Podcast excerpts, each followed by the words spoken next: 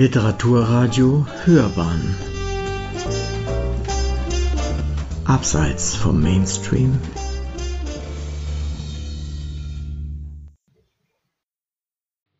Ja, das Thema heute ist das alte China und die Seidenstraße. Und ich werde als Einstieg so eine Art Kondensat liefern, Hintergrundinformationen, die dann auch das ermöglichen wird, in der Diskussion den entsprechenden Sprach Sprechfaden wieder aufzunehmen.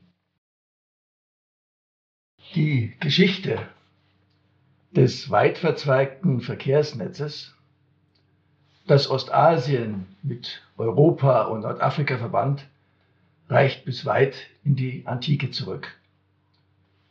Die unter dem Begriff Seidenstraße zusammengefassten Land- und Seerouten dienten nicht nur dazu, Güter weiterzugeben, sondern auch Religionen, Ideen und technologische Errungenschaften. Eine kleine Auswahl davon soll im Folgenden präsentiert werden. Sie umfasst die gesamte chinesische Kaiserzeit, also vom 3. Jahrhundert vor Christus bis zum Anfang des 20. Jahrhunderts. Ein Schwerpunkt liegt aber auf der weltoffenen Dynastie Tang, 7. bis 10. Jahrhundert. Ohne viel voneinander zu wissen, standen spätestens im ersten nachchristlichen Jahrhundert die beiden Weltmächte miteinander in Kontakt. Das chinesische und das römische Imperium. Allerdings erreichten die Waren und Erkenntnisse ihre Bestimmungsorte in der Regel erst nach mehreren Jahren und zahlreichen Zwischenstationen.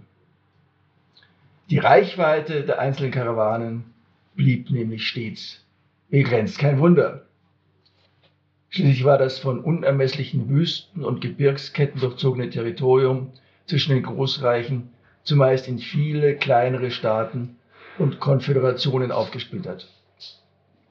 Noch mehr als die lokalen Herrscher und die mit ihnen konkurrierten Räuberbanden erschwerten freilich die brütende Hitze im Sommer und die klirrende Kälte im Winter ein kontinuierliches Fortkommen. Zusammen mit Sandstürmen und Schneetreiben war der Transport eine große Herausforderung für die Menschen, aber auch für die ansonsten äußerst genügsamen Lasttiere wie Kamele und Esel. Der Begriff Seidenstraße ist indes relativ jungen Datums. Er wird vielfach Ferdinand von Richthofen zugeschrieben, der ihn 1877 bei einer vielbeachteten Vortragsveranstaltung in Berlin verwendete. In Wirklichkeit muss die Wortschöpfung jedoch schon einige Jahrzehnte vorher stattgefunden haben, spätestens 1838, als Karl Ritter in seiner vielbändigen Erdkunde davon Gebrauch machte. Immerhin kommt aber Richthofen das Verdienst zu, das Konzept eines kohärenten Verkehrsnetzes damit zu verbinden, das zwei Kontinente umfasste und auf große Resonanz in der Öffentlichkeit stieß. Unabhängig von den jeweiligen Machtverhältnissen lässt sich der wichtigste Strang der Landrouten in mehrere aufeinanderfolgende Sektoren untergliedern.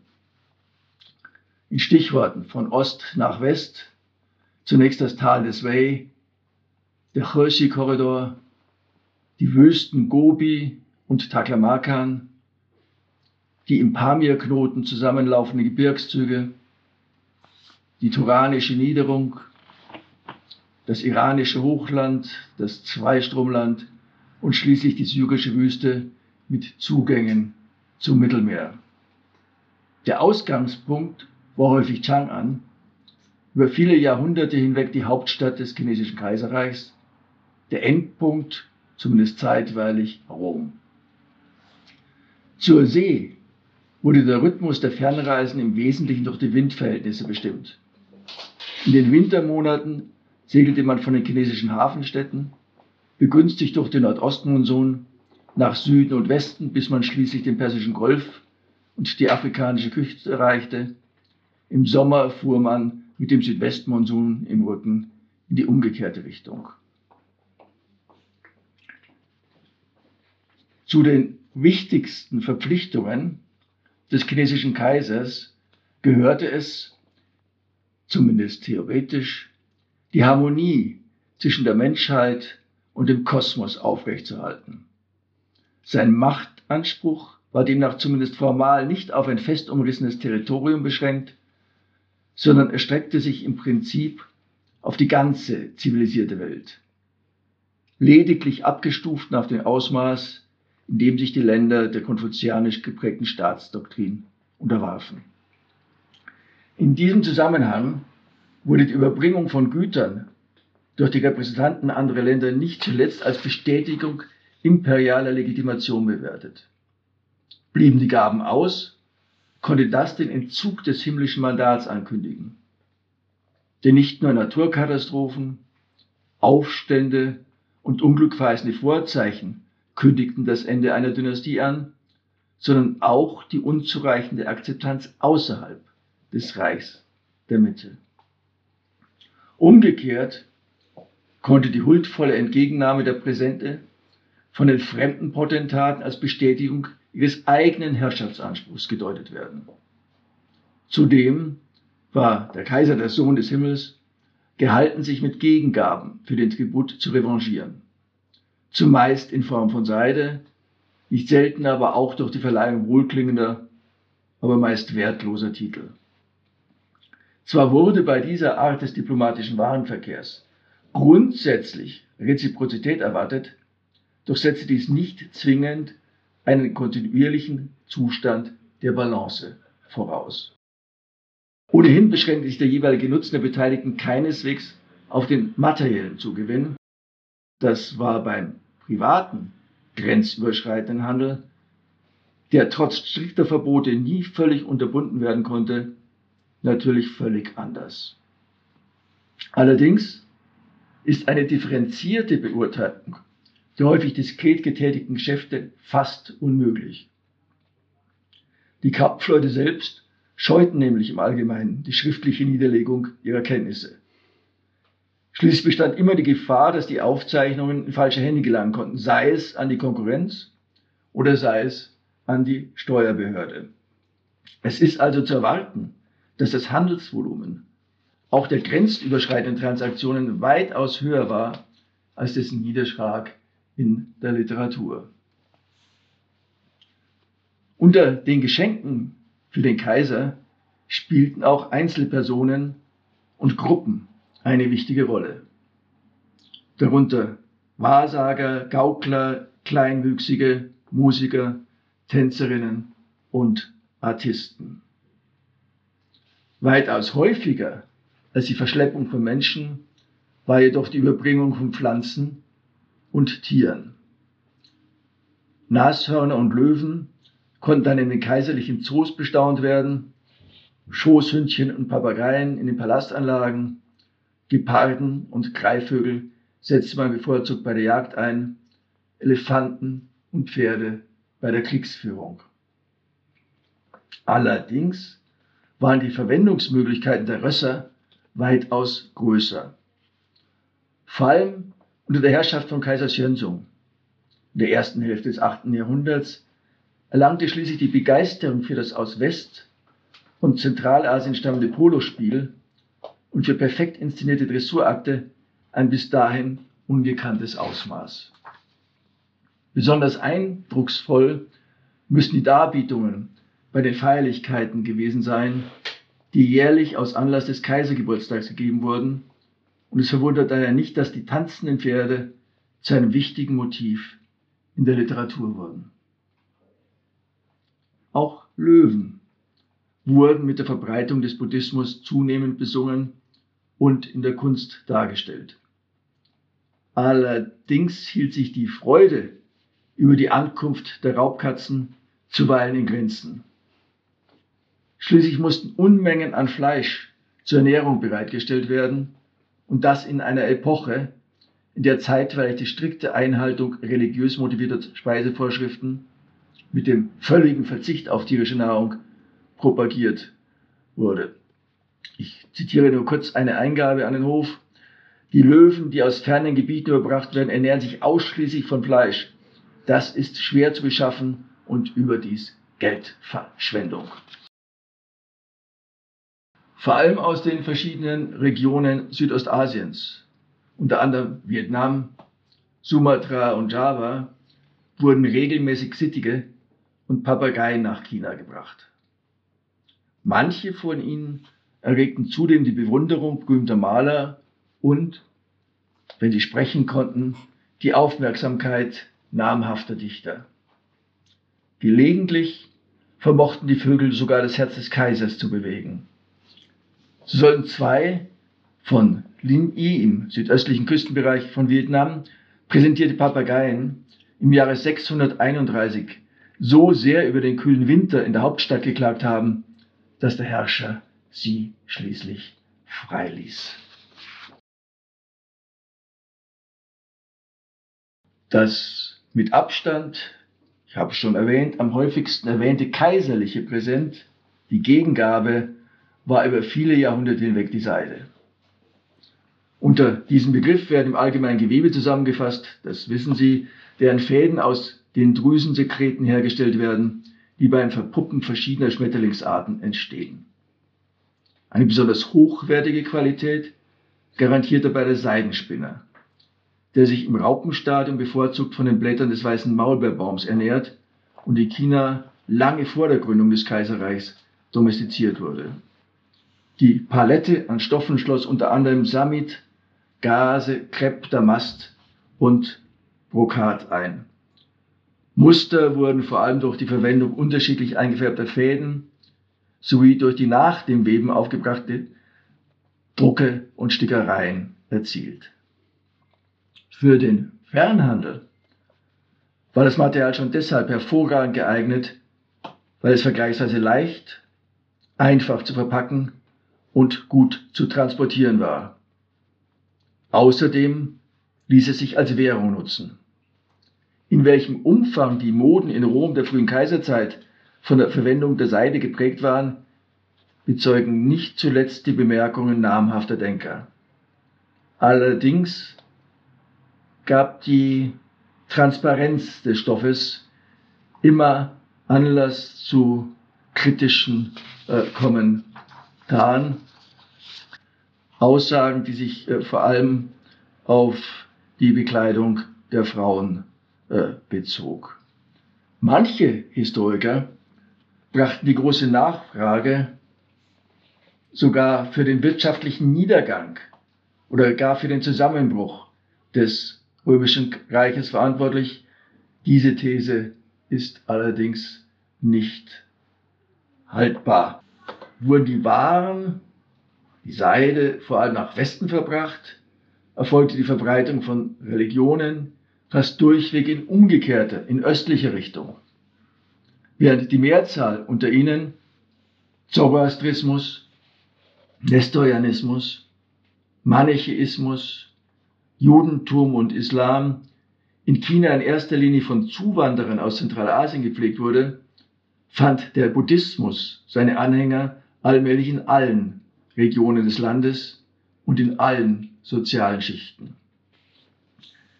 Zuweilen dominierte er sogar die Politik wurde aber trotz massiver Unterstützung durch das Kaiserhaus nicht zu einem für die gesamte Bevölkerung verbindlichen Staatskult.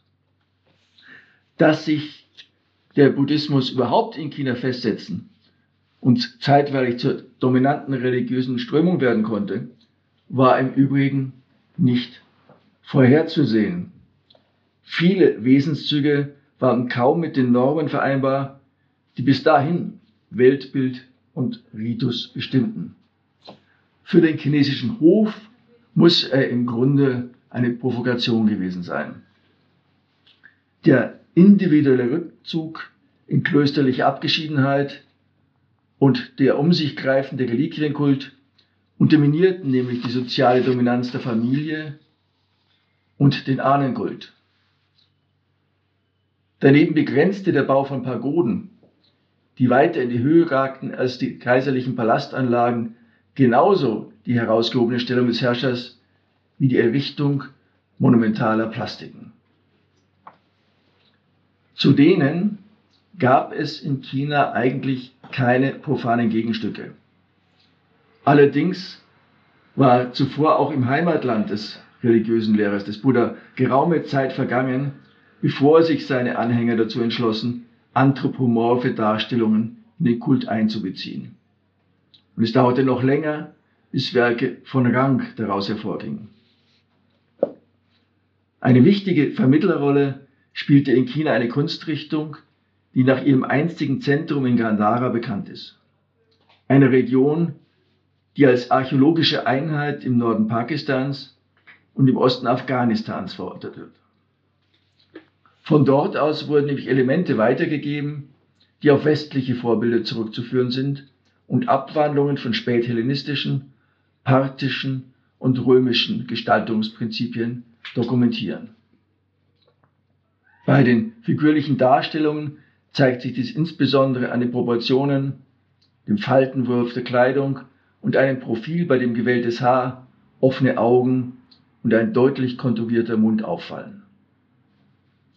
Diese Komponenten wurden in den folgenden Jahrhunderten bis weit nach Osten verbreitet, wo sie durch die Begegnung mit chinesischen Traditionen weiter modifiziert wurden. Sieht man einmal von Plastiken, Skulpturen und Reliefs ab, dann ist die religiöse Kunst vor allem durch Wandmalereien repräsentiert, die das transzendente Reich des Buddha in einem physisch fassbaren Raum visualisieren sollten. Vor allem die Klosterkomplexe in den Randzonen von Gobi und Taklamakan vermitteln bis in die Gegenwart einen lebendigen Eindruck von antiker und mittelalterlicher Frömmigkeit.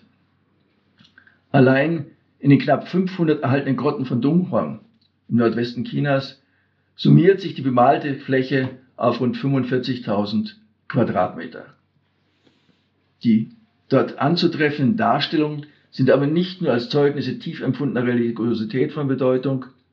Szenen aus dem Alltagsleben der Märkte, Karawanen und Musikanten ermöglichen überdies die Rekonstruktion von sozialen Bedingungen und historischen Zusammenhängen. Lange Zeit waren die Glaubensinhalte, die die verschiedenen Schulen und Lehrmeinungen den Anhängern der neuen Religion vermittelten, relativ inkohärent. Erhielten es die Klöster nicht zuletzt zur Legitimierung ihrer jeweils eigenen Tradition für sinnvoll, Mönche zu jenen Kultstätten Zentral- und Südasiens zu senden, denen man eine möglichst unverfälschte Überlieferung unterstellte. Vor allem galt es, eine möglichst große Zahl an sakralen Schriften mitzubringen und wohl auch die eine oder andere Reliquie. Die bekanntesten Pilger waren Fasien und Xuanzang, die 399 und 629 nach Westen aufbrachen. Ihnen verdanken wir umfangreiche Aufzeichnungen, die nicht nur theologische Spitzfindigkeiten enthalten, sondern auch Beschreibungen von Routen, Sehenswürdigkeiten und örtlichen Gepflogenheiten im Einzugsbereich der Seidenstraße. Lange bevor Asien in Richtung Osten durchquerende Reisende wie der Brabanter Wilhelm von Roburg ab 1253, der Venezianer Marco Polo ab 1271 und der Maghrebiner Ibn Battuta ab 1332 ihre Eindrücke festhielten. Erleichtert wurde die Begegnung zwischen Orient und Okzident durch die Gründung des mongolischen Weltreichs im 13. Jahrhundert. Dessen Herrschaftsanspruch reichte zeitweilig vom chinesischen Meer bis zur Ostsee und erlaubte den Händlern, Missionaren und Diplomaten eine bis dahin unbekannte Mobilität. Das hatte zumindest indirekt Auswirkungen auf die Verbreitung von Erfindungen, die im Reich der Mitte schon lange zuvor ihren Ursprung hatten. Die Historiographie will, dass der als Direktor der kaiserlichen Werkstätten amtierende Eunuch Ceylon im Jahre 105 nach Christus erstmals ein Verfahren zur Papiererzeugung präsentierte. Die exakte Datierung der Erfindung ist indes nicht ganz richtig. Vermutlich wurde damals bei Hofe lediglich eine ausgeklügelte Herstellungsmethode vorgestellt. Denn aus Pflanzenfasern, insbesondere Hanf, produziertes Papier ist durch archäologische Funde schon aus vorchristlicher Zeit belegt. Zwar diente dieses zunächst wohl primär als Verpackungsmaterial, doch lässt sich eine Verwendung als Informationsträger spätestens im ersten Jahrhundert vor Christus nachweisen. Immerhin ist es aber wohl nicht zuletzt der Experimentierfreude und der Umtriebigkeit Salons zu verdanken, dass sich das Material ab dem zweiten Jahrhundert nach Christus wachsender Beliebtheit erfreute. Damit verfügte man über ein Schriftträgerdichten, leicht, haltbar, saugfähig und preiswert war, sondern der sich überall problemlos rollen, falten und zuschneiden ließ. Aus der Perspektive der Länder, in denen sich das Papier im Laufe der Zeit verbreitete, lassen sich im Allgemeinen drei aufeinanderfolgende Stadien festmachen. Zunächst die erste Begegnung mit entsprechenden Schriftstücken, dann die gezielte Einfuhr von Bögen und schließlich die Produktion in dafür eigens errichteten Papiermühlen. In der islamischen Welt entstanden ab dem 10. Jahrhundert mehrere bedeutende Manufakturen, die jeweils auch eine ansprechende Exportqualität produzierten, darunter die damals weithin gerühmte Carta Damascena. Später, unter der Herrschaft der Almoraviden, gelangte das Know-how schließlich von Nordafrika aus auf die spanische Halbinsel. Sie ist aus dem Jahre 1056 im unweit von Valencia gelegenen Chativa erstmals eine Papiermühle belegt, die 20 Mitarbeiter beschäftigt haben soll.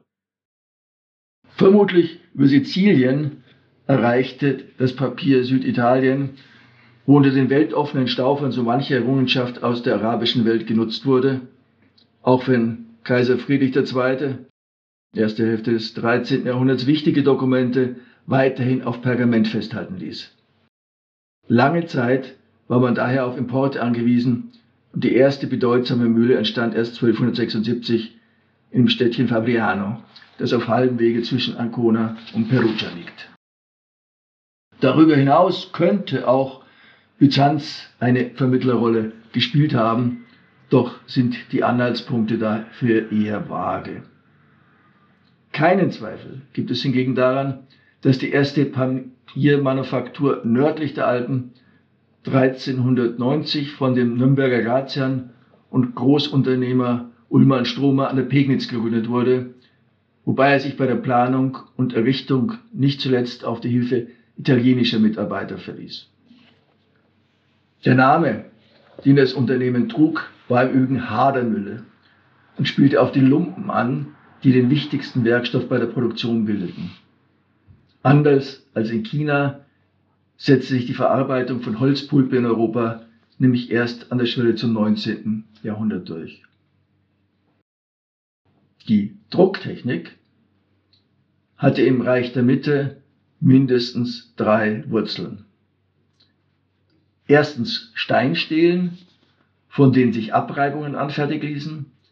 Zweitens Siegel, die zur Legitimation von Personen und Institutionen dienten und drittens Stempel, mit deren Hilfe einfache Bildmotive und Amulette in großer Stückzahl vervielfältigt wurden.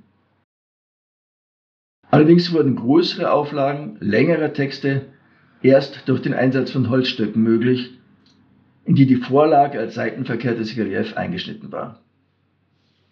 Ab dem 7. Jahrhundert wurden auf diese Weise zunächst religiöse Werke, Erörterungen, Enzyklopädien hergestellt, und ab dem 11. Jahrhundert ein neues, aber bald in großer Stückzahl benötigtes Produkt, der Geldschein.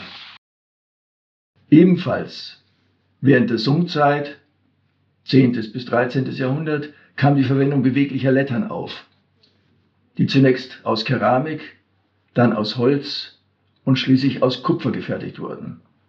Zu einer vollständigen Ablösung des Blockdrucks kam es dadurch jedoch nicht. Nach Westen wurde die schwarze Kunst in großem Stil erst unter der Mongolenherrschaft vermittelt. Die Mehrzahl der in Zentralasien verbreiteten Drucke hatten zunächst vor allem buddhistische Inhalte und waren in soktischer Schrift verfasst. In Westasien und Nordafrika sollten hingegen noch Jahrhunderte vergehen, bis umfangreiche und komplexe Texte wie der Koran in großen Auflagen hergestellt wurden.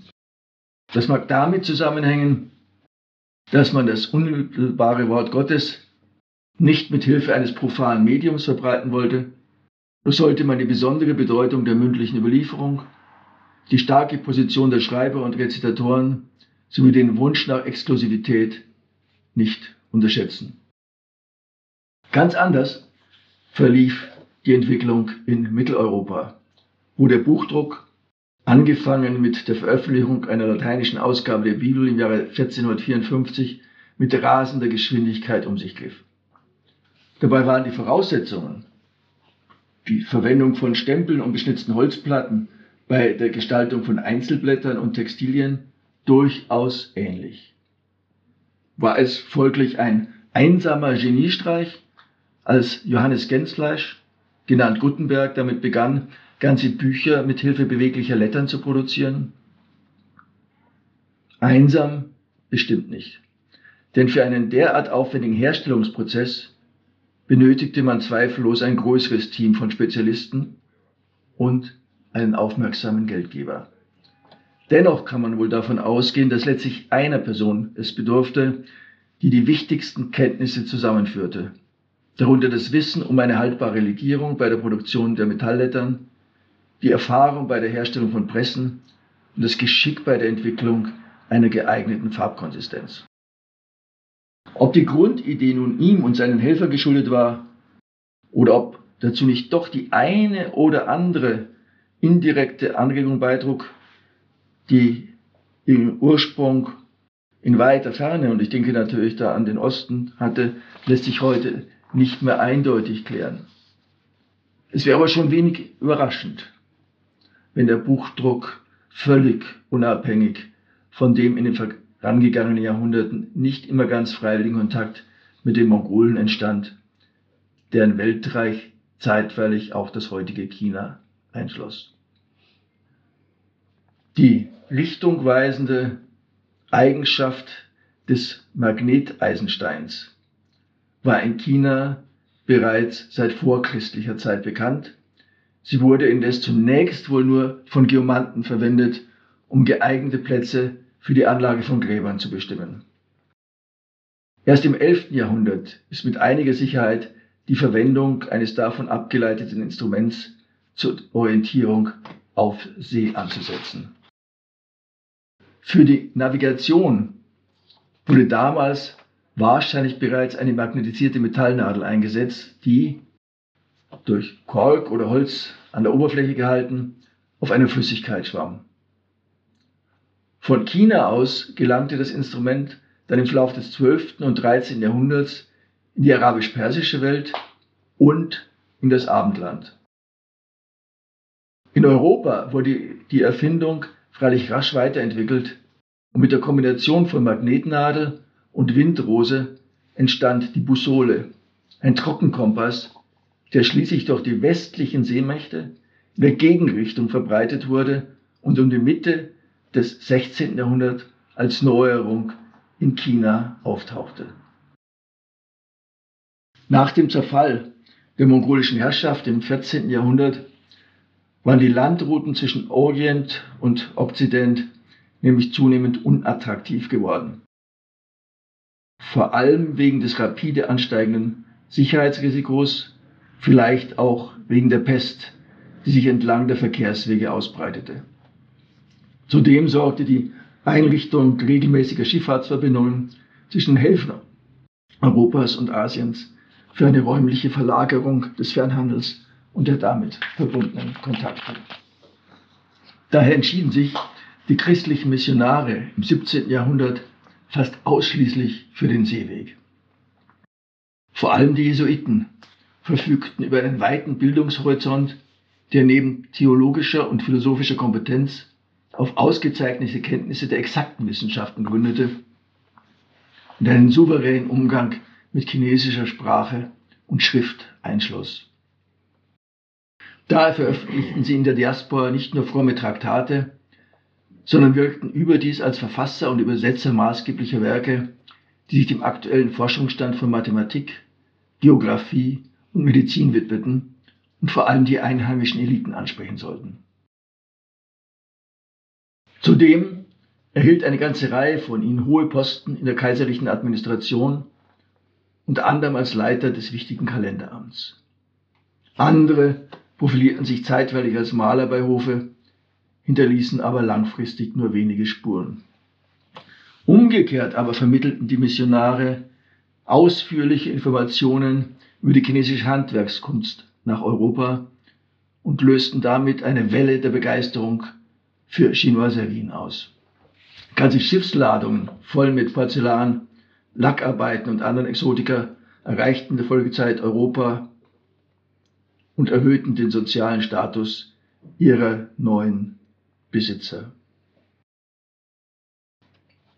Die Landrouten der Seidenstraße gelangten erst im 19. Jahrhundert wieder verstärkt in den Fokus der politischen Wahrnehmung. Russland expandierte nach Süden und erschloss die islamisch geprägten Gebiete zwischen dem Kaspischen Meer und dem Pamirgebirge. Großbritannien wandte sich von Indien aus den äh, nördlich des Karakorum gelegenen Steppen und Wüstenzonen zu. China schließlich gliederte weite Teile der nordwestlichen Einflusszone zwischen Altai und Kunlun wieder fest in das Reich ein. An dem Great Game waren durchaus auch Wissenschaftler beteiligt, von deren Beobachtung man sich nicht zuletzt politisch und ökonomisch verwertbare Erkenntnisse versprach.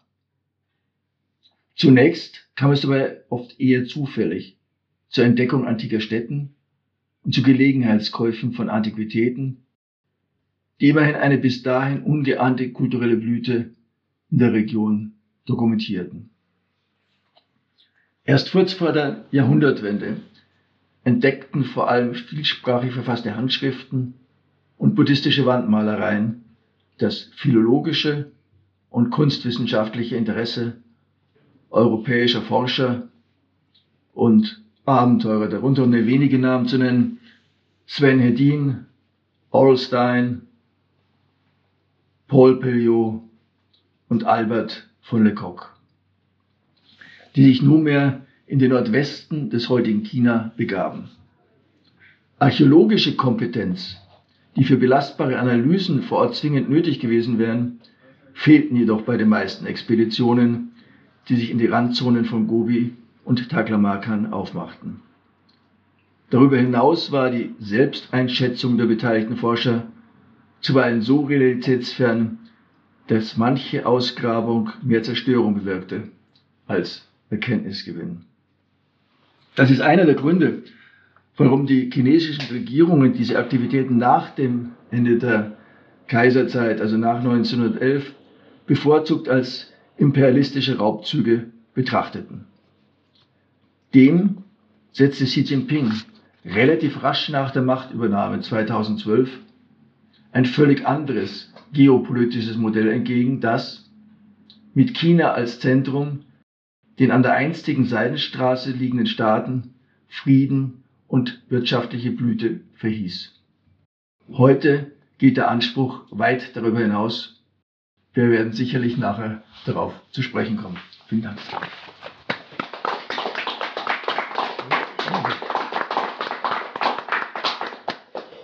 Willkommen bei der dritten Folge der Histothek, einem Unterbereich unserer Reihe Hörbaren on Stage. Ich bin Uwe Kulnig und mein heutiger Gast ist Professor Thomas Höllmann. Er ist Sinologe und Präsident der Akademie der Wissenschaften, außerdem Autor in der Historischen Bibliothek der Gerda Henkel Stiftung und im Verlag CH Beck, deren bisher 28 Bände wir hier unter dem Namen Histothek vorstellen werden. Heute geht es um sein Buch, um sein Buch, um genau zu sein in dieser Reihe. Es trägt den Titel China und die Seidenstraße, Kultur und Geschichte von der frühen Kaiserzeit bis zur Gegenwart. Wir dürfen darauf gespannt sein, was wir heute über die alte Seidenstraße, die neue Seidenstraße und über vielleicht auch One Road, One Belt hören werden. Ich freue mich, dass ich Professor Höllmann heute schon zum zweiten Mal hier bei uns begrüßen darf. Schön, dass Sie bei uns sind, lieber Herr Höllmann. Schön auch für mich. Sie waren schon einmal hier. Inmitten der Pandemie, wir sprachen vorhin schon kurz drüber, saßen wir ganz einsam an einem langen, langen Tisch und äh, der eine an der einen Seite, der andere an der anderen Seite. Und es ging um so etwas Tolles wie chinesische Lyrik, die sie mir mitgebracht haben und die teilweise gelesen haben und über die wir sprachen. Ich hoffe mal, Sie haben unsere Sendung, die wir damals gemacht haben, in ebenso guter Erinnerung wie unsere ZuhörerInnen und wie ich selbst. Und vielleicht mögen Sie den Anwesenden und auch den Hörern kurz erzählen, um was für ein Buch es damals ging. Ja, dieses Bändchen hatte den kurzen Titel Abscheu und beinhaltete politische Gedichte aus der Zeit zwischen dem 3. Jahrhundert und dem 13. Jahrhundert, also über einen längeren Zeitraum hinweg. Und äh, dieses Bändchen zeigt durchaus, dass man in China sich zu artikulieren wusste, auch wenn das gelegentlich risikoreich gewesen ist, die Offenheit und die Aufrichtigkeit äh, so umzusetzen, dass das nicht lebensbedrohlich äh, äh wurde. Man könnte sagen, das hat sich vielleicht gar nicht mal so hundertprozentig verändert äh, in der äh, Zwischenzeit. Und entstanden ist das Bändchen damals weil ich zu Beginn der Pandemie auf einmal die schräge Idee hatte, jeden Tag ein Gedicht an einen größeren Freundeskreis zu verschicken. Was nicht bedeutet, dass ich jeden Tag ein neues geschrieben habe. Ein paar von denen hatte ich schon, aber viele davon sind auch neu entstanden. Das habe ich dann durchgehalten, bis ich 60 beieinander hatte. Und aus diesen 60 Gedichten entstand dann schließlich im Verlag Urs Engeler, ein rührender Schweizer Verleger, äh, dieser Band. Mhm. Und es sind tolle Gedichte gewesen und äh, das mit dem, ja, den eigenen Kopf zu retten, war nicht immer ganz einfach und ist auch nicht immer gelungen, wenn ich mich recht erinnere. Das trifft leider zu. Ja. Also viele landet im Gefängnis, noch mehr sind in die Verbannung geschickt worden, aber einige auch hingerichtet. Mhm. Also harte Sitten. Und äh, Sie sagten schon, vielleicht ist das heute teilweise wieder ähnlich. Also ich würde jetzt nicht sagen, dass man zwingend äh, äh, wegen eines Gedichts mit dem Leben bedroht ist. Aber es kann durchaus auch vorkommen, dass auch durch schriftstellerische Äußerungen man schließlich vor Gericht gezerrt wird oder schlimmer noch einfach verschwindet. Mhm. Äh, das hat sich, glaube ich, in den letzten Jahren auch noch ein bisschen äh, verstärkt, sodass viele Leute doch sehr genau überlegen, äh, was sie artikulieren. Und es sind natürlich jetzt andere Formen der Kommunikation. Es läuft natürlich alles über das Internet.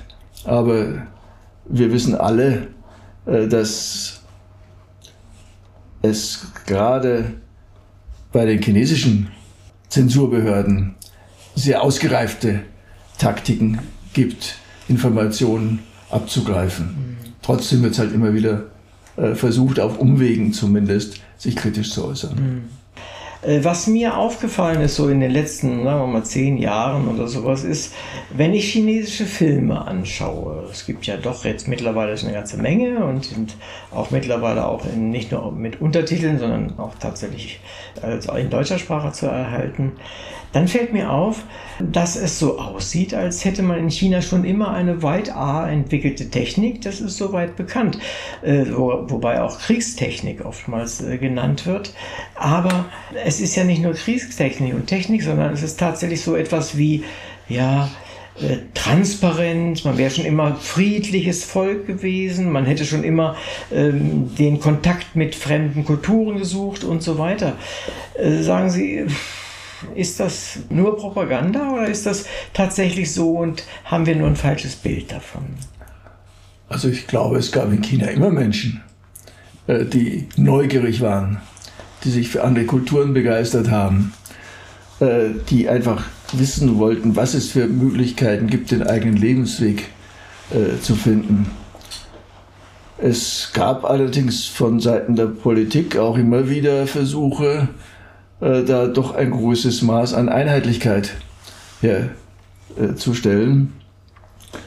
Äh, äh, wobei man sagen muss, äh, dass was die Kunst anbelangt, und Film ist ja eine Kunst, eine ganz bedeutende Form, sich äh, künstlerisch zu artikulieren, gab es Epochen mit einem großen Maß an Freiheit. Und es gab eben auch Epochen, da musste man wirklich jedes Wort auf die Goldwaage äh, legen. Deswegen sind auch viele chinesische Gedichte nicht nur eindeutig, sondern vieldeutig, zumindest doppeldeutig. Was zum Teil dann sogar dazu geführt hat, dass die Zensur völlig harmlose äh, Gedichte beispielsweise heranzog, heranzog, um Leute vor Gericht zu stellen, sogar mit der Todesstrafe äh, zu bedrohen, weil beispielsweise ein Gedicht, was Frohgemut war, ein Jahr nach dem Tod eines Kaisers äh, geschrieben äh, worden ist und das galt als anstößig. Mhm, verstehe. In anderen Zeiten nicht, aber in diesem speziellen Fall war das so. Mhm. Ja, das ist halt, wenn, wenn so viel Macht im Spiel ist, dass der Einzelne dann auch nicht mehr so richtig viel zählt, respektive das, was er denkt oder meint, nicht mehr zählt.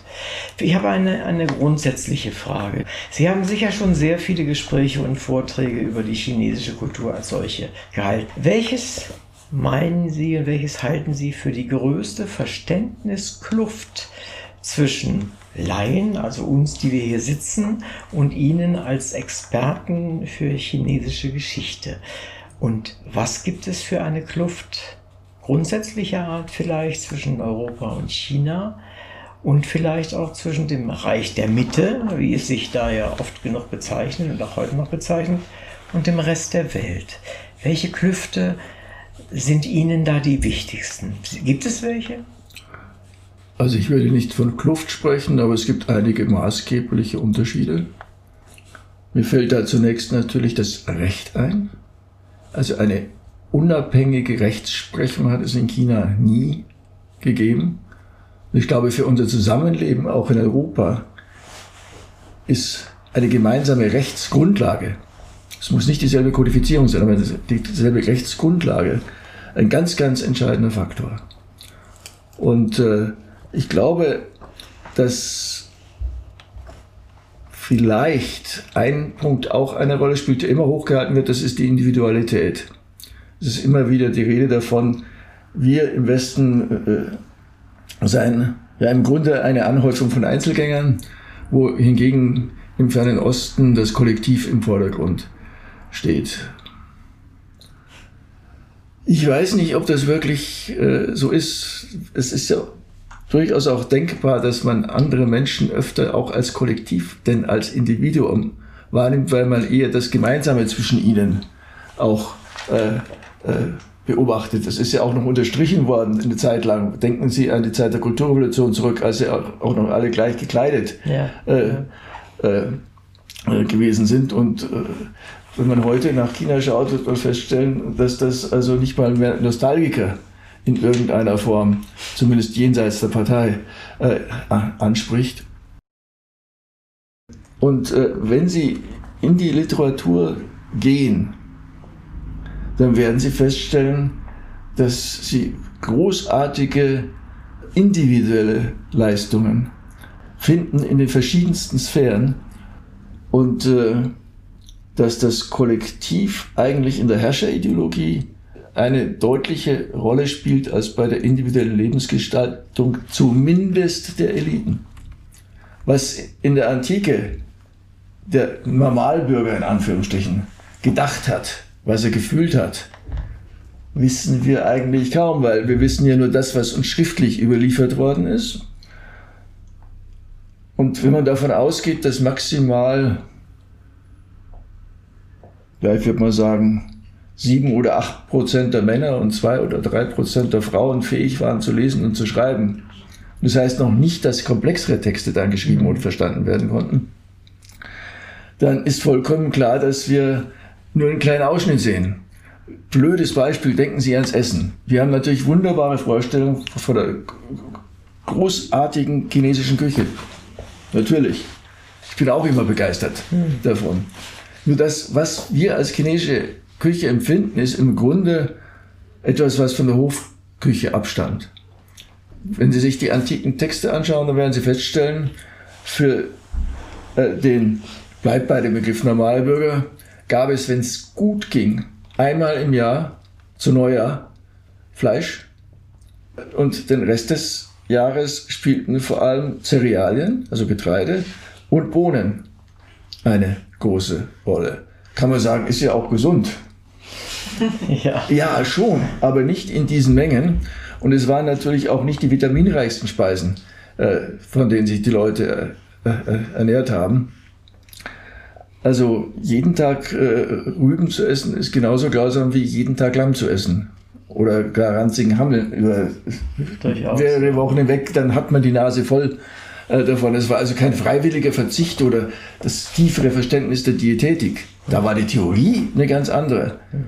Und äh, wenn man die antiken Philosophen sich anschaut, äh, dann äh, äh, stellt man ja auch fest, dass bei den Utopien und bei den programmatischen Schriften äh, immer wieder die Küche im Vordergrund äh, steht und dass 5000 Köche bei Hofe beschäftigt worden sind, die muss man auch erstmal auslasten. Äh, aber das, das war, Essen, ne? Ja, das wurde dann hierarchisch weitergegeben. Das heißt, der Küchenjunge hat dann am Schluss den, den wirklich letzten Rest hm. gekriegt. Und da haben wir auch, da wissen wir sehr viel äh, darüber. Und äh, ich würde mal sagen, was wir über die höfische Küche wissen, ist das tausendfache von dem, als was wir über die Küche des einfachen Mannes hm. und der einfachen Frau wissen. Hm so wie Sie es darstellen, ist das auch verständlich, wenn ja. das so ist. Ne? Völlig klar, ja. Ich komme mal auf, äh, korrigieren Sie mich, wenn ich das irgendwie nicht ganz richtig verstanden habe. Das Buch, das wir jetzt gerade äh, sehen, ist äh, eine neue Auflage der ersten Version, wenn ich es richtig verstanden habe. Da hieß sie, glaube ich, nur die Seidenstraße. Ist das korrekt? Oder ist das, habe ich das schon falsch verstanden? Also, äh, ich habe es ja da. Das ist das andere. Ich verstehe, was Sie meinen.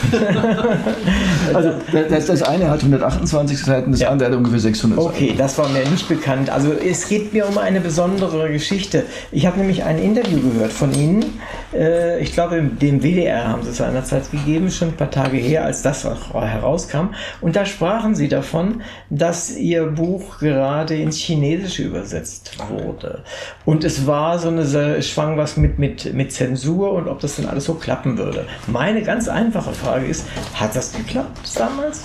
Also äh, vielleicht bringen wir erstmal ein bisschen Ordnung rein in, die, in, die, Geschichte des Buchs. Okay. Also 2004 ist erstmalig die Seidenstraße entstanden in der Reibeck Wissen. Es ist ja eine, eine, wo das Wissen wirklich als Kondensat äh, weitergegeben wird. Der Verlag bat mich äh, noch einmal das sehr umfangreich zu machen. Da habe ich mich dann allerdings geweigert, weil ich kenne mich vielleicht ein bisschen mit China aus und der einen oder anderen Region auch noch ein wenig. Aber ich beherrsche auch die ganzen Sprachen, die ich können müsste, wenn ich mich mit dem gesamten Bereich der Seidenstraße beschäftigen würde, nicht. Äh, daher auch der durchaus programmatisch gedachte Titel China äh, und die Seidenstraße. Und äh, Sie haben insofern recht, als ich gerade vorgestern den ersten Band der zweiten Auflage nach einem halben Jahr äh, geklippt hat. Also es gibt eine zweite Auflage, mhm. aber der Band folgt insofern den Strukturen des Bändchens, als es systematisch vorgeht und nicht unbedingt chronologisch. Mhm. Versucht zwar beides zu verweben und darüber hinaus äh, natürlich auch äh, sehr viel ansprechender illustriert ist mit 80 Farbtafeln, wohingegen die Seidenstraße bei Beckwissen mit Schwarz-Weiß auf anderem Papier vornehmen musste. Und es hat sich natürlich auch das eine oder andere geändert. Ich habe das, inzwischen ist die vierte Auflage dieses Bändchens draußen, äh, auch immer wieder versucht anzupassen. Mhm. Äh, trotzdem muss man sagen, das große Buch hätte ich wahrscheinlich nicht so geschrieben, wenn ich nicht die Vorübung auf dem kleinen äh, gemacht hätte. Aber das ist so ähnlich, als würde man erstmal was für Klavier komponieren und dann versucht man das dann doch auf Streichquartett auszuweiten und später dann vielleicht auch noch zur Symphonie. Was die chinesische Übersetzung anbelangt, in der Tat gibt es einen Verlag, in China mit dem der Beck Verlag einen Vertrag abgeschlossen hat über eine Übersetzung. Was da inzwischen passiert ist, weiß ich offen gestanden nicht. Okay. Ich war insofern ein bisschen skeptisch, ob das durchsetzbar ist in China, weil äh, ich schon anderweitig die Erfahrung gemacht habe, äh, dass die Verlage nicht freie Hand haben, sondern dass eben Zensur herrscht. Und das letzte Kapitel oder Kapitelchen, wenn man so will, ja. es ist ja mehr so, eine, so ein Abschlussteil, ist halt nicht ganz frei von Kritik an dem, was man hier bei uns im Allgemeinen die Neue Seidenstraße nennt. Und ich habe es bei anderen Büchern erfahren, die ins Chinesische übersetzt worden sind, dass es jeweils ein zähes Ringen mit der Zensurbehörde war bis die Bücher erscheinen konnten. Markantestes Beispiel, ich habe mal ein Buch über die chinesische Küche geschrieben, auch bei CH Beck, was dann ins Chinesische übersetzt werden sollte. Ließ sich auch alles wunderbar an, bis dann die Zensur kam und mir bestimmte Sachen streichen wollte. Nun habe ich den Vorteil, dass ich auch die chinesische Version lesen kann mhm. und die Streichungen festgestellt habe. Dann gab es so ja, einiges an Dissens und jeweils Autor, Verlag, Zensurbehörde, wieder zurück, Verlag, wieder zu mir. So ging das anderthalb Jahre hin und her. Und was man mir am negativsten angelastet hat, war der Umstand, dass ich darauf hingewiesen habe, dass Anfang der 60er Jahre in China die größte Hungersnot in der chinesischen Geschichte geherrscht hat. Das weiß jeder in China. Die Zahl, die ich angegeben habe, mit voraussichtlich 35 äh, Millionen Toten ist eher an der Untergrenze äh, der Schätzungen. Und äh, diese Zahl zu nennen war einfach ein No-Go. Nun hat sich der Verlag wahnsinnig bemüht. Eine Übersetzerin hat sich ungeheuer angestrengt. Und ich habe dann nicht den, die Größe gehabt zu sagen, nee, dann verzichten wir halt einfach drauf. Und habe mich dann auf einen Gegenvorschlag eingelassen, der gesagt hatte, ich durfte schreiben, dass in dieser Zeit die größte Hungersnot in der chinesischen Geschichte geherrscht hat. Ohne Zahl. Hm. Und das tat mir dann nicht so weh, dass ich gesagt habe, das Buch soll man nicht erscheinen lassen. Mhm. Und dann ging es noch um einige andere äh, Geschichten, wo ich dann ja in See im Ring mich fast überall eigentlich durchgesetzt habe. Erstaunlich wenig Gegenwind gab es witzigerweise in den Bereichen, in denen es um die jüngsten Lebensmittelskandale damals in China äh, ging. Was natürlich unter Umständen auch damit zusammenhängt, dass diese Skandale bestimmten Leuten angelastet wurden und die inzwischen politisch missliebig geworden sind. Das heißt, die Einstellung kann sich auch ändern. Und äh, ja, bin gespannt, wie sich das weiterentwickelt. Mich würde es natürlich freuen, wenn das Buch in China erscheint. Mhm. Also ich frage deshalb erstens, weil es mich interessiert, ich hörte es ja immer im Radio dann. Und das Zweite ist, ich versuche gerade mit äh, einer Agentin, sagen wir mal so, äh, auch eines oder zwei meiner Bücher dort äh, übersetzen zu lassen. Und das sind mehr im medizinischen Bereich, ja. Mhm. Und ein Kinderbuch. Ich habe, wir haben neulich mit denen nochmal gesprochen und was da so an vorsichtigen ja, Einschränkungen kam, was mir an mich herangetragen wurde, war dann schon so, dass ich sagte, naja, ich glaube kaum, dass wir es dann hinkriegen oder so. Mhm. Äh, aber äh, ich wollte nur mal hören, ob Sie es an der Stelle schon geschafft haben. Äh, nein, das äh, ist halt so. Äh, wird sich zeigen. Ich meine, es wird äh, gleichzeitig noch ein anderes Buch von mir in China momentan übersetzt. Da scheint die Zensurbehörde keine Probleme zu bereiten. Das ist allerdings auch mehr was Buchgeschichtliches mhm. Äh, und äh, da kann man weniger Fehler äh, machen. Das heißt aber trotzdem, wenn Sie die falsche Karte in irgendeiner Form mit drin haben, kriegen sie trotzdem Ärger. Hm, nee, verstehe ich schon. Was ich ganz gerne machen würde, ist, wir sprechen ja über die Seidenstraße, wobei Sie ja auch schon vorhin kurz gesagt haben, woher der Begriff kommt und äh, was es mit, mit dem Begriff weiter auf sich hat. Aber ich würde ganz gerne das Buch von hinten anfangen. Und zwar bei dem fast politischen Bereich, äh, in dem ich einfach sage, wenn wir uns die Seidenstraße, die neue Seidenstraße, so wie wir sie äh, wie sie uns entgegenkommt, und Sie haben es ja vorhin auch kurz geschildert, da würde mich einfach interessieren, Wie sehen Sie das mit der neuen Seidenstraße? Hat der Westen einfach diese ganze Entwicklung verschlafen? Ich glaube ja. Und zwar der gesamte Westen. Mhm. Was die Verwendung des Terminus Seidenstraße anbelangt, ist der übrigens ja nur äh, bei uns eigentlich geläufig. Sie haben ja schon One Belt, One Road äh, erwähnt, also wörtlich ein Gürtel, eine Straße, äh, was allerdings jetzt nicht wirklich sexy klingt, wenn man es ins Deutsche übersetzt.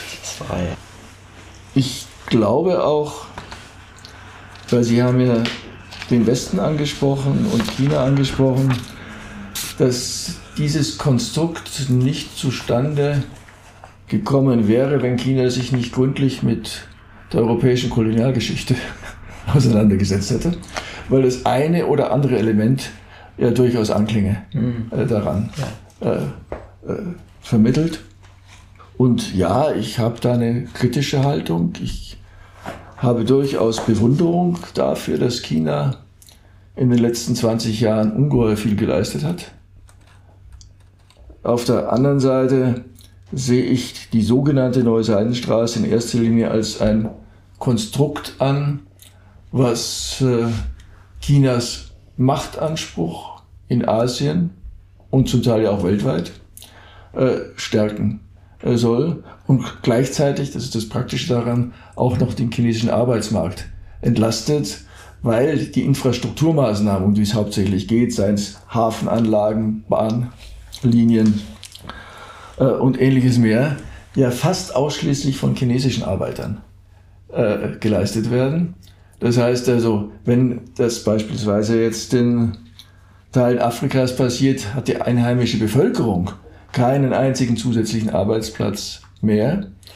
Aber äh, China gewährleistet, ich konstruiere jetzt mal einen Fall, mhm.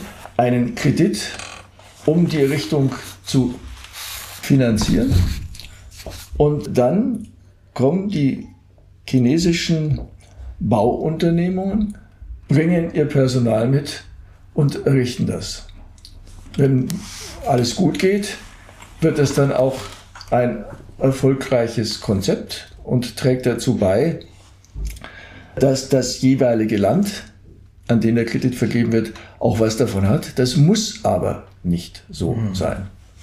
Oft genug ist es dann so, dass die Kredite nicht zurückbezahlt werden können, sodass das dann in chinesisches Eigentum umgewandelt äh, wird, sodass äh, China einen zusätzlichen ja, Stützpunkt, wenn man so will, hat. Und das ist ja genau dasselbe, was ursprünglich die Kolonialherren ja. gemacht haben. Die wollten ja kein Territorium haben, sondern die wollten punktuell im Grunde vorgehen. Mhm.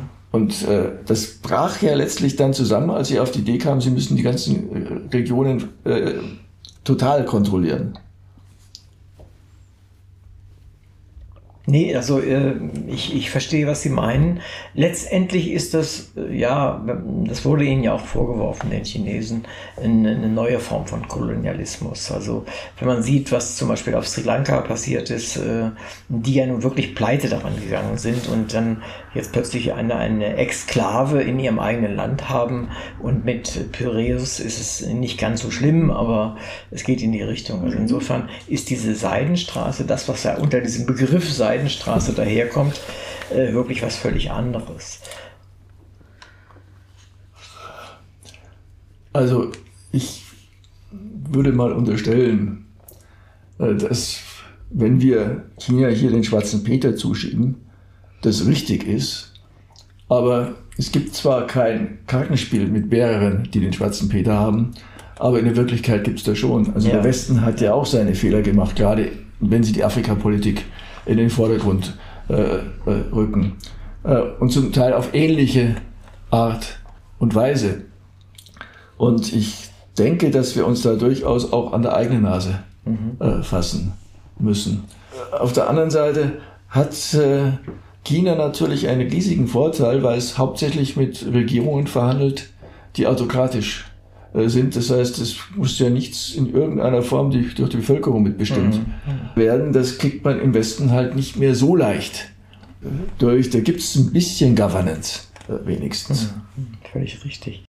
Wenn ich mir heute die, die jetzige, die genau heutige geopolitische Lage angucke, ist, also allein bedingt schon durch den äh, Ukraine-Krieg und das, was da alles mit Indien und äh, China und Russland zusammenhängt, ist das ganze Konstrukt eigentlich nicht erstmal entweder auf eine wahnsinnig lange Bank geschoben oder ist es nicht sogar gestorben?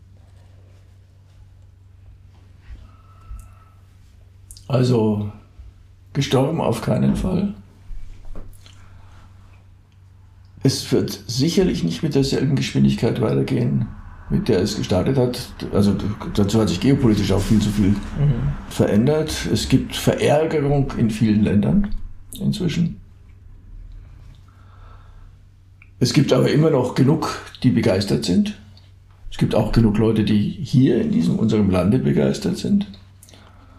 Ich teile in dem Fall allerdings wirklich nur den Teil, in dem es um den kulturellen Austausch geht. Ich finde, das ist ungeheuer wichtig mhm.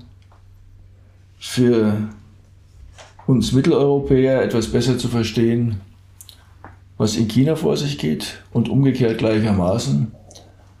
Aber die Hoffnung, die ich damit mal verbunden habe, vielleicht ein bisschen naiv, dass die Welt eine bessere würde, die ist momentan ziemlich angekratzt. Mhm. Ich sehe das auch so. Also ich war auch genau, wie, wie Sie es auch eben sagen, sehr optimistisch und sehr hoffnungsfroh, äh, dass die Dinge, die wir angeschoben haben, auch wirklich etwas für die, für die Menschen bringen, für die Menschen dort, aber auch genauso für die Menschen hier. Und äh, ich habe dann festgestellt, in gewisser Weise autokratisches System, dass dort, wenn ein Wille dort war, man konnte, konnte man ungeheuer schnell Dinge erreichen, die tatsächlich äh, toll waren.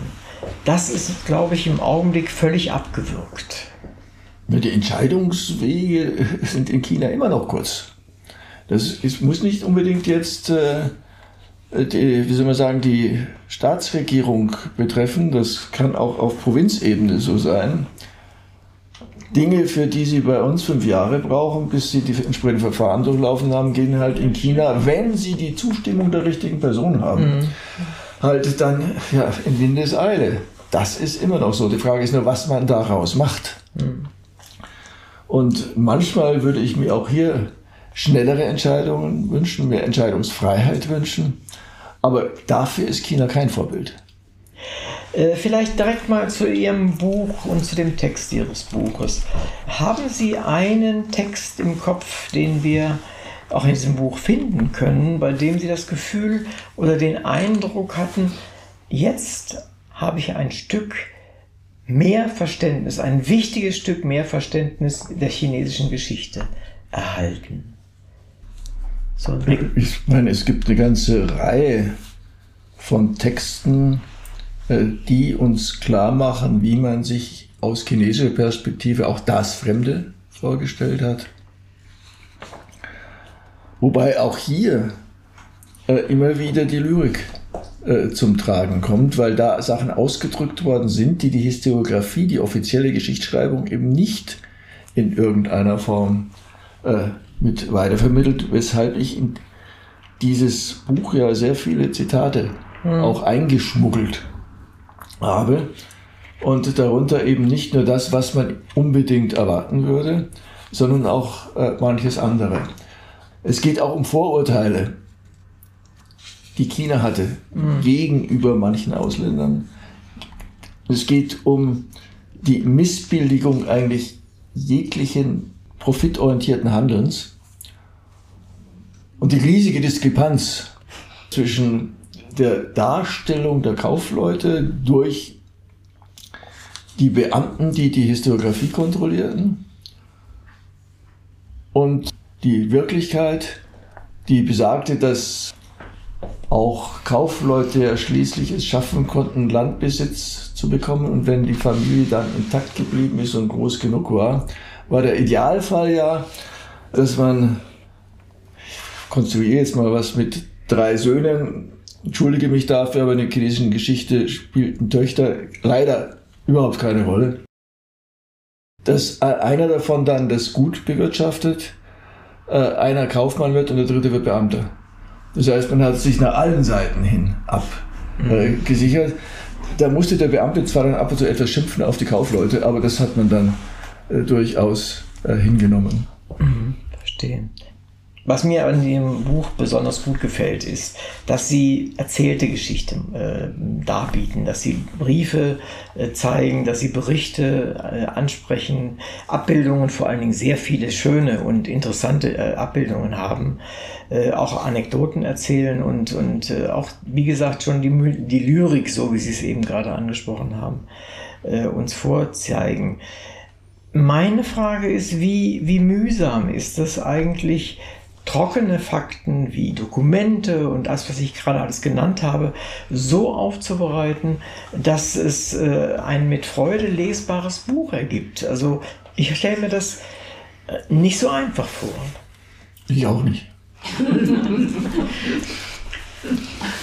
also ich meine, das ist wie in der Literatur, das ist wie bei einem Film, das Leichte ist oft das Schwerste. Und äh, es ist ein aufwendiges Verfahren. Und äh, Manches davon habe ich versucht äh, strukturiert zu tun, eben dadurch, dass ich wirklich die Quellen immer wieder für sich selber auch sprechen lasse, weil es oft mehr aussagt als so, wie Sie das vorhin von mir präsentiert gekriegt haben, also so langer, langer Fließtext. Mhm.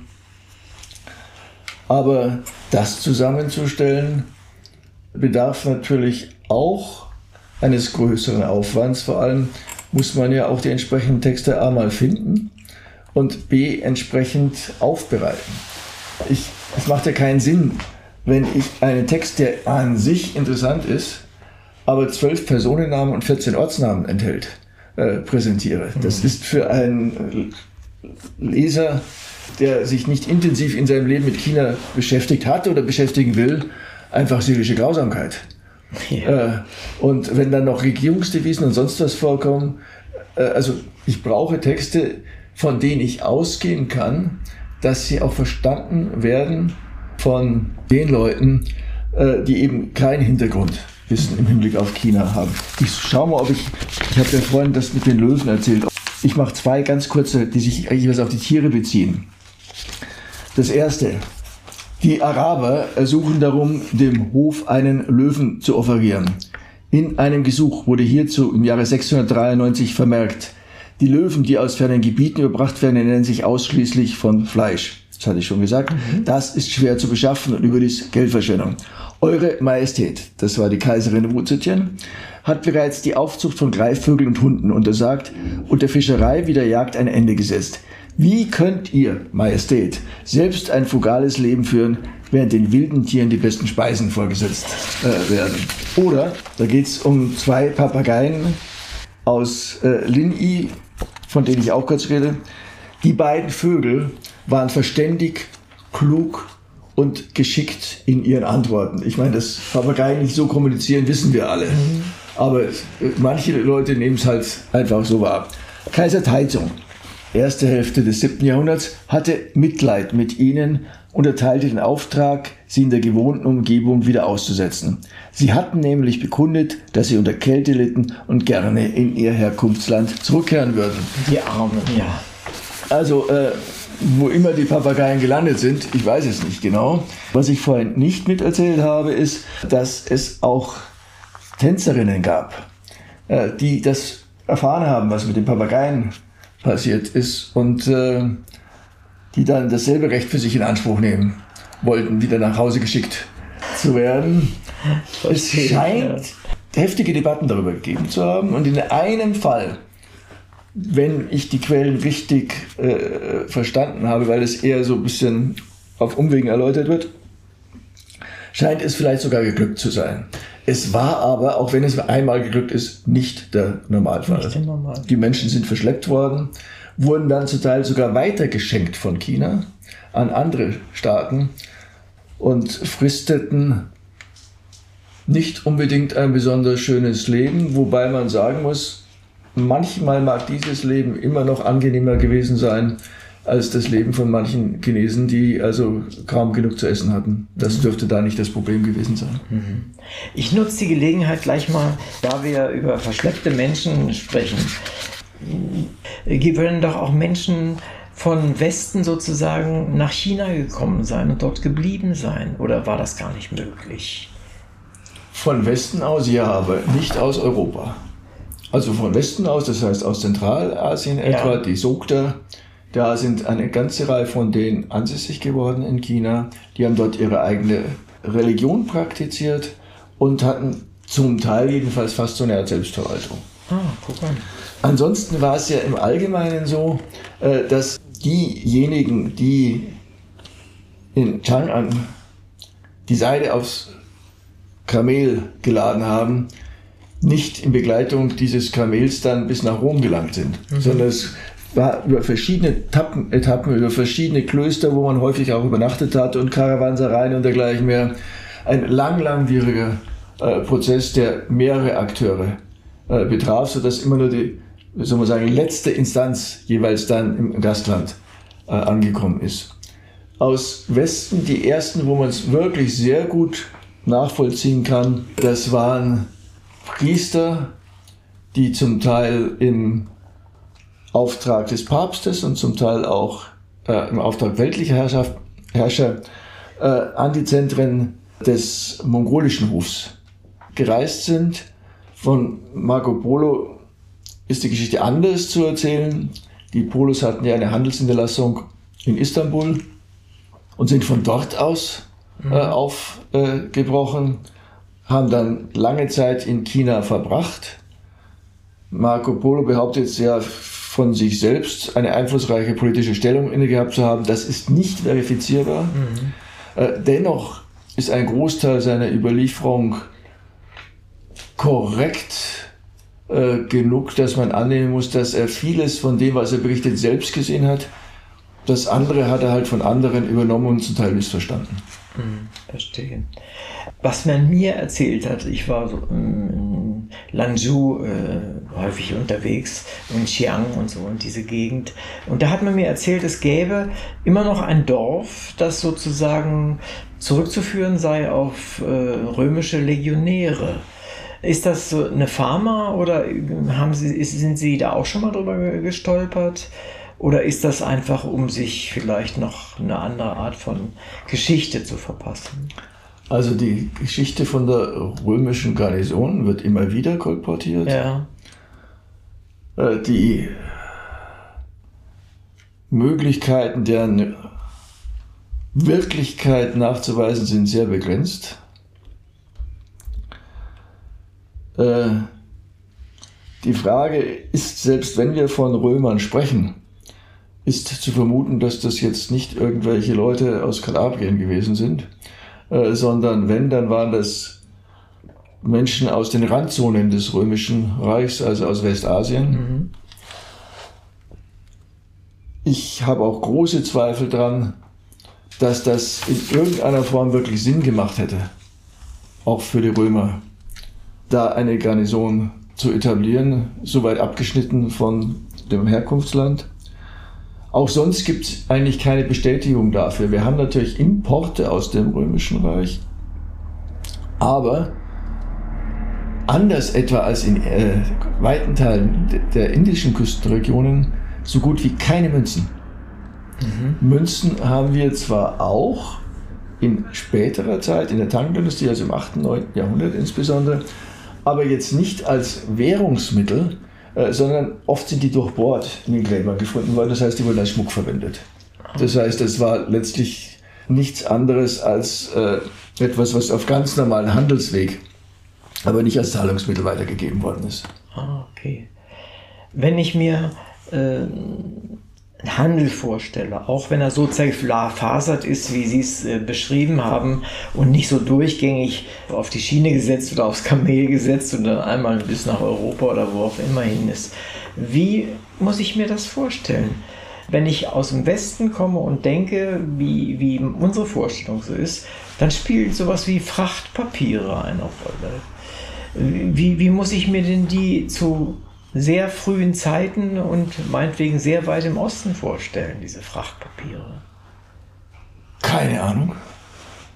Ich kenne keine Frachtpapiere. Was auch daran liegen mag, dass Außenhandel in China im Grundsatz ja Privileg des Staates gewesen ist, mhm. privater Handel fast durchweg verboten gewesen ist. Das heißt, wenn ich sowieso bei einer Behörde ankomme, hat sich die Sache erledigt. Nun gibt es natürlich nicht nur China und das Römische Reich oder China und Byzanz, sondern es gibt ja auch viele, viele Gebiete dazwischen mit eigenen Staatsgebilden. Aber wie das dort abgelaufen ist, weiß ich nicht.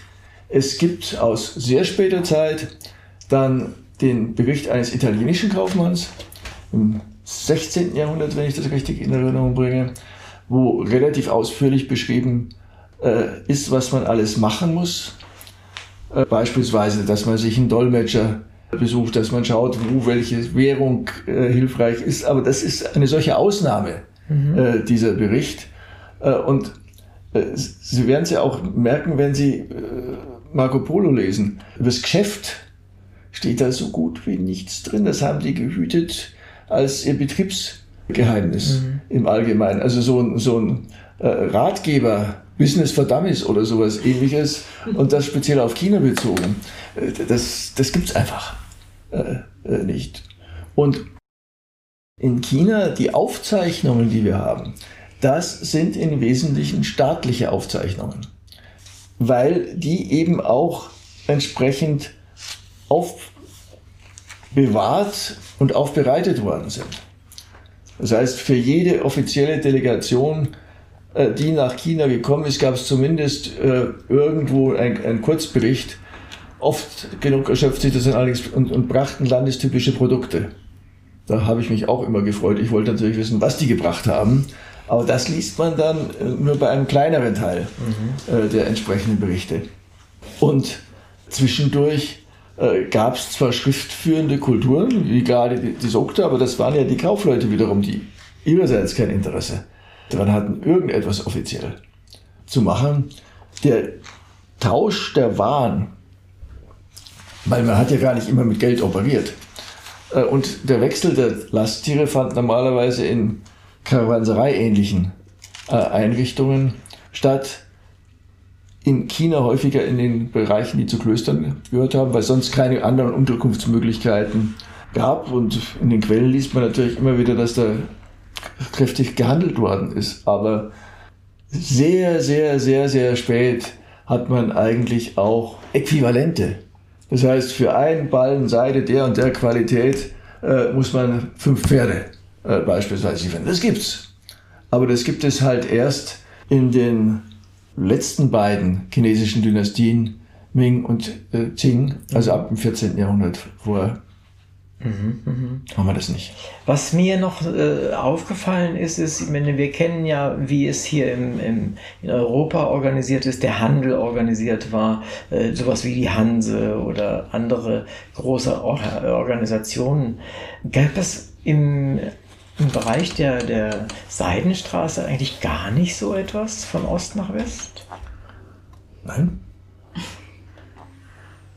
äh, es gab natürlich ganz kurz die chinesischen Seeexpeditionen, die bis an die Küste Afrikas gelangt sind, die allerdings vor allem als Machtdemonstration dienten sollten im Landesinneren. Das heißt, da wurden dann äh, Giraffen mitgebracht nach China, die äh, ein glückverheißendes Omen waren für die Herrschaft des Kaisers, der selber eigentlich illegitim an die Macht gekommen ist. Und ich habe ja berichtet, dass Güter aus fernen Landen da durchaus eine Bestätigung mhm. des himmlischen Mandats äh, gewesen sein können. Es gab im Landesinneren natürlich auch zum Teil jedenfalls Sachen, die man mit Zünften und Gilden vergleichen äh, kann, aber das Netz ist auch erst relativ spät wirklich gut belegt und außerhalb Chinas gab es nichts. Also sind das praktisch die Beamtenstrukturen, die das mehr oder weniger gesteuert oder nicht gesteuert haben? Äh, ich weiß es nicht. Äh, wir wissen ja, dass viele Produkte aus China beispielsweise auch äh, in der indonesischen Inselwelt angekommen sind. Wir wissen aber nicht zwingend, wer die dahin verbracht hat. Das können natürlich chinesische Händler gewesen sein. Es ist aber genauso gut möglich, dass das äh, Leute aus Makassar beispielsweise äh, gewesen sind, die das gemacht haben. Und das ist sogar die wahrscheinlichere Variante. Aus chinesischer Perspektive war das sowieso meistens illegal. Mhm. Das heißt, es ging nicht darum, den Staat einzubeziehen, sondern ihn möglichst draußen zu halten. Da kann man natürlich sagen, das ist alles geschmuggelt worden. Ja. Aber ich meine, was ist wirklich der Unterschied zwischen einem Händler und einem Piraten? Ja, also Eine ich meine, in der, interessante Frage. in, der, in der historischen, in der historiografischen Darstellung der betreffenden Länder. Ja, äh, objektiv findet man da schon ein paar Ja. kleine Unterschiede, beispielsweise wie man zu den Gütern gekommen ist. Ja, aber die, die äh, Freibeuter, die in den englischen Diensten gestanden haben und die Gunst der Königin hatten, ja, die, die waren nichts anderes als im Grunde illegal agierende Kaufleute. Aber illegal jetzt nicht aus, aus englischer Perspektive, sondern aus spanischer Perspektive. Ja, ich verstehe, was Sie. Ja, ich, Ich meine, das, das, das, das gibt es auch heute noch, ja. Also, Ja. Das ist immer eine Frage des Standpunkts natürlich. Ja. Völlig klar und der Macht entsprechend. Es ist ja fast schon äh, redensartlich, dass wir vom Kaiser von China sprechen. Das ist ja eigentlich in, schon seit ich weiß nicht wie lange Zeit in, in Europa ein fester Begriff. Aber äh, was ich aus Ihrem Buch entnommen habe, ist, äh, dass es auch mal einmal eine Kaiserin gab. Was hat es mit der auf sich? Mit Wu Zetian hieß sie, glaube ich, ne? Wu Zetian. Äh, ja, nichts Gutes. Aha. Also ich werde jetzt nicht die ganze Familiengeschichte erzählen, sonst sitzen wir noch sehr, sehr lange hier. Ich habe das angekündigt. Ähm, äh, und äh, vieles, was man ihr zuschreibt, mag auch nicht korrekt sein. Sie hat ja ihre eigene Dynastie gegründet, die dann, äh, da, nachdem Huzetien tot war, wieder zurückgeführt worden ist zur alten Dynastie. Das heißt, in keiner normalen Aufstellung zu der chinesischen Geschichte finden Sie diese Dynastie erwähnt. Sie ist an den Thron gekommen, ja, durch, sagen wir doch, eine ziemliche Blutspur. Äh, Das war bei den Männern nicht anders, ja, um das gleich mal klarzustellen. Aber äh, bei ihr ist es halt schon so, dass sie in der eigenen Familie heftig gemetzelt hat. Und darüber wissen wir deswegen auch mehr, weil wir die Gräber Ah, okay. haben ihre Nachfahren, die sie entweder in den Selbstmord gezwungen hat oder umbringen lassen hat. Das ist die eine Seite. Sie war eine starke Förderin des Buddhismus, äh, was durchaus auch gelegentlich positiv äh, konnotiert werden kann. Äh, äh, gilt aber ja letztlich als eine von zwei oder drei femme fatales in der chinesischen Geschichte. Sie hat selbst übrigens auch Gedichte geschrieben. Oder andersrum, das sind Gedichte, die unter ihrem Namen geschrieben worden sind. Äh, wobei man hinzufügen muss, also sie hat den entsprechenden Bildungshorizont schon gehabt. Ja. Aber wir wissen auch nicht bei den Gedichten, die die Kaisern zugeschrieben sind, ob sie sie selber geschrieben haben. Hm, verstehe. Also auf jeden Fall ein Herzchen, sagen wir es mal so. Also zumindest eine Frau mit Schattenseiten. Äh, Ich glaube, anders, egal wer es war, hatte seine Schattenseiten zu den Zeiten, oder? Also ich Vielleicht würde, ich würde sagen, wer in China es, es schafft, an die Macht zu kommen, kann nicht frei von einer deutlichen Ausprägung im Ellenbogenbereich sein. Das- Aber auch da muss ich wiederum sagen, Sehr das ist so gesagt. alt nicht. Nee. Oder umgekehrt, das könnte es auch heute noch geben. Und zwar nicht nur in China natürlich. Ich bin bei Ihnen. Wir kommen, glaube ich, so langsam zum, zum Ende unseres Gespräches. Ähm, und zwar was Praktisches vielleicht noch, nämlich sind Bücher und Buchreihen, so wie wir es jetzt gerade hier haben, heutzutage überhaupt noch ohne Sponsoring beziehungsweise ohne Stiftungen und Verlagssponsoring möglich? Gibt es, gibt es da immer mehr Schwierigkeiten, sowas zu machen? Oder?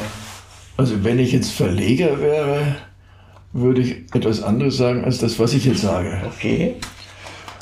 Weil äh, Verleger, glaube ich, grundsätzlich auf einem ziemlich hohen Niveau jammern. Manche geben das auch zu. Mhm. Äh, natürlich ist es momentan gerechtfertigt, etwa wegen der Papierpreise.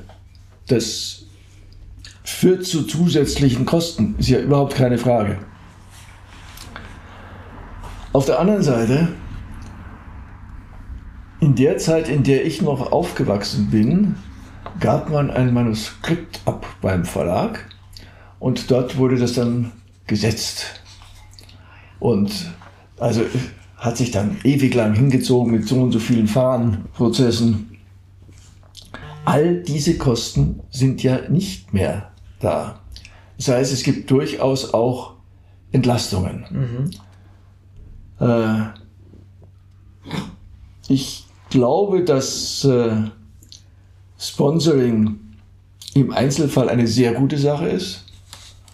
In diesem Fall ganz bestimmt eine sehr gute Sache ist natürlich, äh, weil äh, dieser Band äh, in dieser Druckqualität, vor allem was die Abbildung anbelangt, einfach nicht hätte erscheinen können, ohne deutlich teurer mhm. zu sein. Und das schränkt natürlich auch wieder das Interesse möglicher Käufer ein. Und ich glaube, dass es Themen gibt, in denen auch die Illustrationen wichtig sind, weil sie für sich genommen schon aussagefähig sind. Und da halte ich gar nichts davon, wenn man dann irgendwelche äh, verwaschenen Bilder mit unterbringt, die man selber von Objekten gemacht hat, die sich in der Glas in der Vitrine befunden haben. Mhm. Ich denke schon, dass die Verlage die Möglichkeit haben, gute Bücher zu einem nachvollziehbaren Preis herzustellen. Setzt allerdings natürlich auch voraus, dass bestimmte Prozesse beibehalten werden. Viele Verlage äh, wollen Kosten sparen dadurch, dass sie vollkommen auf das Lektorat verzichten. Was äh, ein großes Problem ist. Ich sehe das bei mir selber. Ich lasse immer, wenn ich was schreibe, dass ein knappes Dutzend Leute lesen. Einerseits, um zu, klar zu kriegen, wo es Verständnislücken gibt, aber auch letztlich im Hinblick auf so ganz triviale Dinge wie Rechtschreibfehler. Mhm. Soll es geben. Äh, ja, und es ist halt doch immer so, dass ich selbst, wenn ich sehr gut bin, maximal die Hälfte der Fehler selber entdecke. Und das ist keine so richtig gute Quote. Mhm. Weil man ja bei den eigenen Texten ja immer große Probleme hat. Deswegen ist es zwingend geboten, dass nochmal jemand drüber schaut. Und wenn das jemand professionell macht, ist das natürlich noch dreimal besser. Und in dem Fall war es halt beides. Und das äh, scheint mir dann schon zwingend geboten zu sein. Aus der heutigen Sicht, so wie wir heute hier sitzen und wie Sie das Buch vor sich haben, wie es äh, angeboten wird, wie es gekauft wird, wie es äh, rezensiert wird. Haben Sie mit dem Buch das erreicht, was Sie damit erreichen wollten? Ja. Schön. Es gibt kurze Antworten und umso besser, dass sie so kurz sind und dass sie so positiv sind. Das freut mich sehr. Das habe ich bisher nicht immer gehört, wenn ich diese Frage gestellt habe. Die habe ich öfter mal gestellt. Und Jetzt so als letzte Frage in diesem Zusammenhang, möchten Sie mich was fragen? Ich glaube, das bedarf einer Überlebenszeit, die länger ist als die Sendezeit. Oh. Äh. Jetzt kann man das so und so sehen. äh, glaube, es gibt viel, was wir besprechen könnten, aber ich weiß nicht, ob es so viel gibt, was jetzt die Seidenstraße anbelangt, mit Ausnahme der Tatsache, dass Sie, glaube ich, längere Zeit in Duisburg Ja, gelebt genau. haben, Ja, genau. was ja einer der Zielorte Orte, ja, genau. äh, Chinas ist. In Deutschland wird es ja häufig als der Endpunkt der Seidenstraße auch äh, verstanden. Und äh, ich bin mal bei einem Interview gefragt worden nach dem Hintergrund der Entscheidungen im Duisburger Rathaus und ich musste darauf leider antworten, das weiß ich nicht. Ich bin ein schlichter Sinologe, der sich ein bisschen mit China auskennt, aber in Duisburg überhaupt nicht. Deswegen kann ich jetzt die Frage vielleicht an Sie weitergeben. Fast überall, wo die Seidenstraße ihre Endpunkte hat oder ihre Zwischenpunkte hat, hat sich entweder Ärger breit gemacht, Frustration breit gemacht, Unverständnis breit gemacht. Nicht immer gleich am Anfang, da kamen die Lokomotiven noch an mit roten Bändern dran Genau. Ja. äh, und alle waren glücklich. Äh, das ist inzwischen sehr viel schwieriger geworden. Hat zum Teil natürlich auch mit Corona zu tun. Sehr viel. Hat auch sehr viel damit zu tun, dass China momentan nicht in der Lage ist, zum Teil die Verbindung mit Corona Waren und Ersatzteile zu liefern. Aber Ihre eigene Wahrnehmung zum Schluss. Also der Grund, warum das überhaupt so gut gelaufen ist, war die pure Verzweiflung. Äh, Weil Duisburg war so weit am Boden, weiter ging es nicht. Und als dann plötzlich die Idee äh, der Seidenstraße kam und Endpunkt sozusagen, da war das äh, ja Hosianna und alles zusammen, was man sich so vorstellen kann. Und es ist auch schön gewesen. Also der, der, der größte Hit, weiß ich noch genau, äh, der größte Hit in Duisburg war, im Hafen vor allen Dingen, war äh, ein großes Geschäft für den Bedarf von Haustieren. Das war tatsächlich der absolute Hit, äh, der auch so verkauft und empfunden wurde. Und danach konnte es nur noch aufwärts gehen. Also das ist der eine Punkt. Und der andere, ich habe vor kurzem gelesen, tatsächlich, dass sie immer noch relativ begeistert sind. Aber eben durch die Corona, wie Sie sagen, durch die Corona-Problematik, das Ganze sehr gedämpft ist. Aber noch ist nur Corona schuld. Also das äh, ist das, was ich gelesen habe. Aber ich bin jetzt schon auch schon lange weg. Insofern weiß ich das nicht mehr so richtig. Ja, danke für die äh, Frage. Es war eine, war eine schöne Frage. Liebe Hörerinnen und Hörer, danke, dass Sie uns wieder zugehört haben. In der dritten Folge der Histothek der Historischen Bibliothek der Gerda Henkel Stiftung und dem Verlag CH Beck ging es um das Buch China und die Seidenstraße. Der Autor, Professor Thomas Höllmann, hat mit profundem Wissen ein wichtiges und auch hochaktuelles Buch vorgelegt. Er hat es mit Sorgfalt überarbeitet und aktualisiert. Sein Buch äh, über China und die Seidenstraße ist eine Lektüre, die neugierig macht und auch Neugierde befriedigt.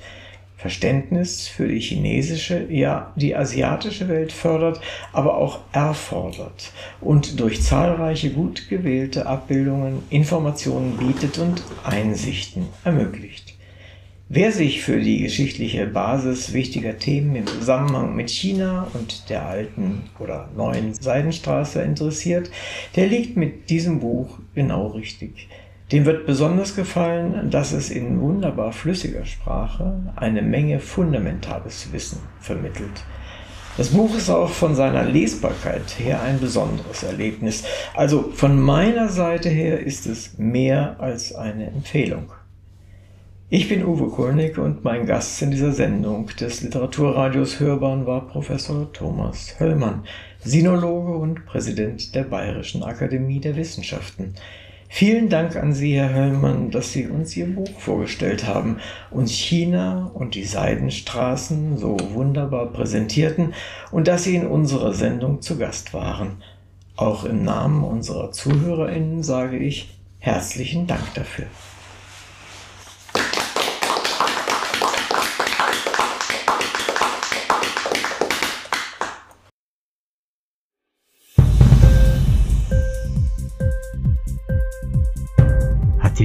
Gefallen?